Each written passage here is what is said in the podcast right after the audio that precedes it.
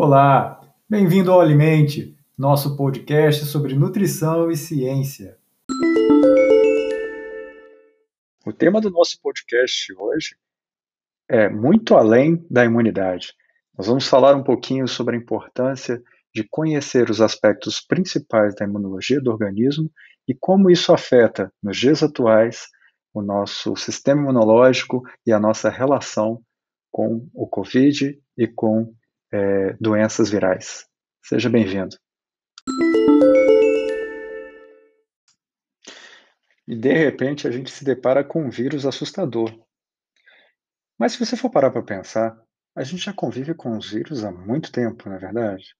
Você tem o vírus do HIV, você tem o vírus da hepatite, você tem um monte de vírus circulando no planeta. Isso nos dá a sensação de que, apesar da gente achar que é um animal mais evoluído, a gente não tem tanto controle sobre as coisas assim. O vírus é uma estrutura muito interessante. Ele consegue entrar no organismo e se disfarçar entrando nas células.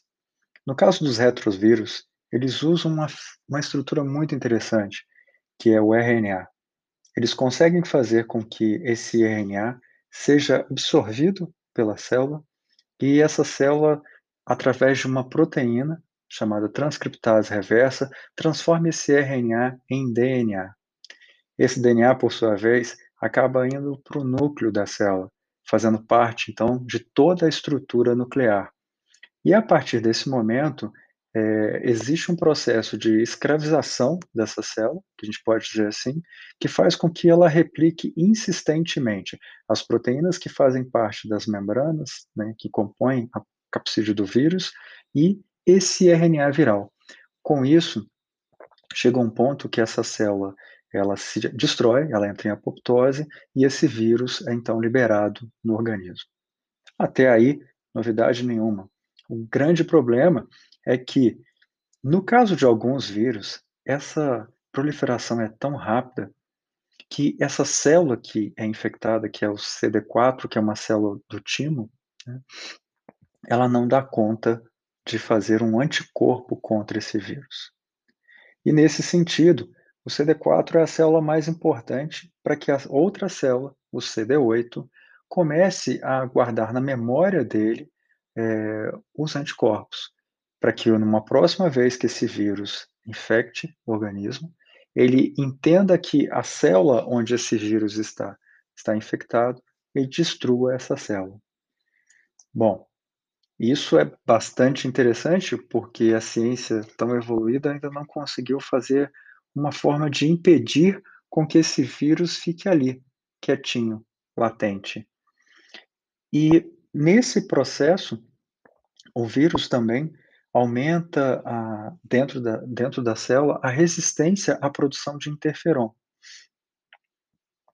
Então, você diminuiria a produção de interferon 1 o que levaria ao combate do próprio vírus.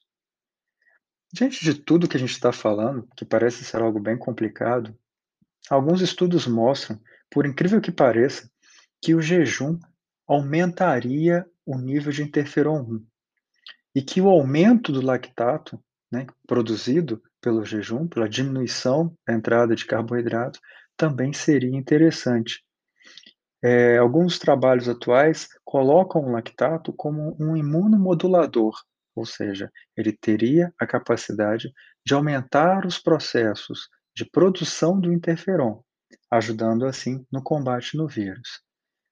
Nesse sentido, o aumento da inflamação seria bastante interessante. Bom, eu teria então uma resposta pró-inflamatória à infecção, e essa resposta pró-inflamatória, com o aumento da produção de CD8, ela levaria a uma perda interessante, porque você também pode perder massa magra e gorduras. Nesse processo, eu teria a produção de citocinas pró-inflamatórias, como é, TN, TNF, ou interleucina 1, interleucina 6. Uma coisa que foi descoberto é que a célula CD8, né, a TCD8, ela está intimamente relacionada à perda de gordura em indivíduos infectados. Então, o que leva a considerar que quando você aumenta a produção de células CD8 no organismo, você faz um aumento da lipólise. No caso de pacientes soropositivos que convivem com HIV, é importante lembrar que o vírus também afeta as células CD8 e, por isso, elas não conseguem é, encontrar esse vírus e retirar ele do organismo. Então, imagina, você tem uma célula que se detecta a entrada de um vírus numa outra célula, ela destrói essa célula, ela promove a apoptose dessa célula.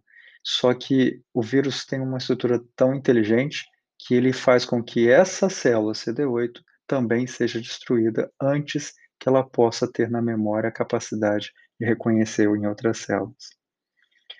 Bom, como a gente pode, pode ver, essas células né, é, que estão no nosso organismo, lidando com o processo imunológico, elas passam por todo um processo de produção de, de, né, de citosina, que são os interferons, e aí você teria é, toda a sensibilização do organismo, que aí sim você teria então uma melhora da sua imunidade e um combate melhor a, a esses vírus.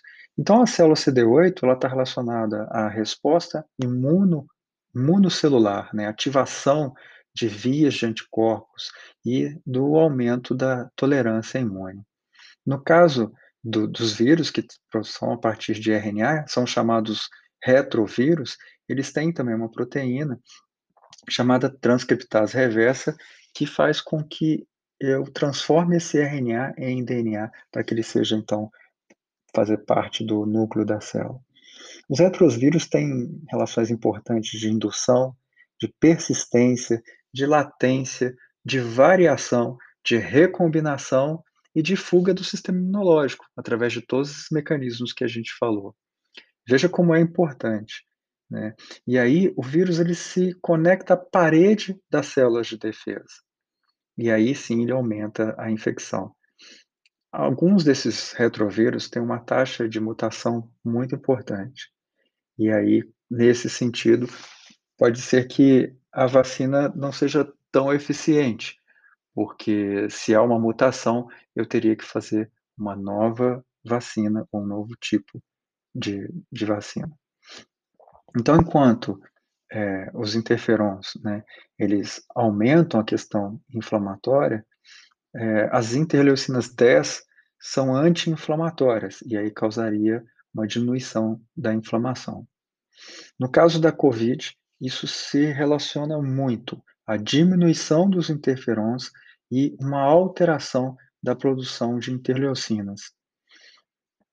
Esse, essa produção de interleucina 10, que seria anti-inflamatória, específica, né, faz com que o organismo não reaja bem, levando alguns indivíduos a terem uma relação muito drástica, um sintoma muito drástico quando são contaminados. Outras doenças associadas são muito importantes também. Então, associar, por exemplo, dois vírus, é, você ter, por exemplo, COVID e é, uma, por exemplo, hepatite, isso agrava o quadro drasticamente. Da mesma forma que você ter, por exemplo, uma dengue e um COVID ou uma chikungunya, tudo isso pode agravar muito o sistema. Nesse sentido, é sempre bom lembrar que a gente está lidando com um vírus que altera o nosso sistema imunológico, mas que também altera o DNA. Quando você pensa que esse vírus pode se alojar em algumas partes do corpo e que você tem algumas células que destroem células infectadas, você tem que lembrar que ao longo do tempo isso pode deixar alguma sequela, que é mais ou menos o que a gente vem observando. Algumas pessoas têm uma perda sensível de paladar, né? uma perda importante do olfato, e isso pode persistir por algum tempo. Existem relatos também de perda auditiva, né? E ainda não conseguimos entender muito bem isso, mas parece haver também uma preocupação com a diminuição da resposta imune após seis meses. Não quer dizer que você deixa de ser eh, imune, simplesmente quer dizer que você não tem mais o anticorpo circulando no seu organismo. Se você for recontaminado, pode ser que você seja por uma outra cepa, né, por um outro tipo de vírus, e aí você não vai ter a mesma resposta. Se você for recontaminado pelo mesmo vírus, pode ser que você tenha já uma resposta melhor. De qualquer forma, a gente não está livre de ter as sequelas dessa contaminação. Então, mesmo pacientes assintomáticos, é, no caso da COVID, a gente precisa ter um cuidado muito grande, porque pode ser que os anticorpos produzidos pela célula CD8 comecem a atacar outras células em outros órgãos, em outros tecidos. A regra é simples. Não existe um novo normal. Existe sim uma necessidade de uma nova conduta normal. A conduta normal é distanciamento social, uso de máscara, uso de álcool gel e tentar ter uma vida mais saudável, mais equilibrada possível. O Alimente é um podcast feito para ajudar você a entender os aspectos atuais, levando ciência, nutrição de uma forma mais clara, de uma forma mais objetiva. A gente espera que com esse podcast você tenha aprendido um pouco mais e entendido um pouco mais sobre a responsabilidade de você cuidar de você e de cuidar das pessoas que estão ao seu lado. A gente incentiva que você tenha empatia e que você entenda que essa batalha não é individual, é uma batalha da humanidade inteira. Espero que você tenha gostado. Fica aqui o nosso abraço e até a próxima.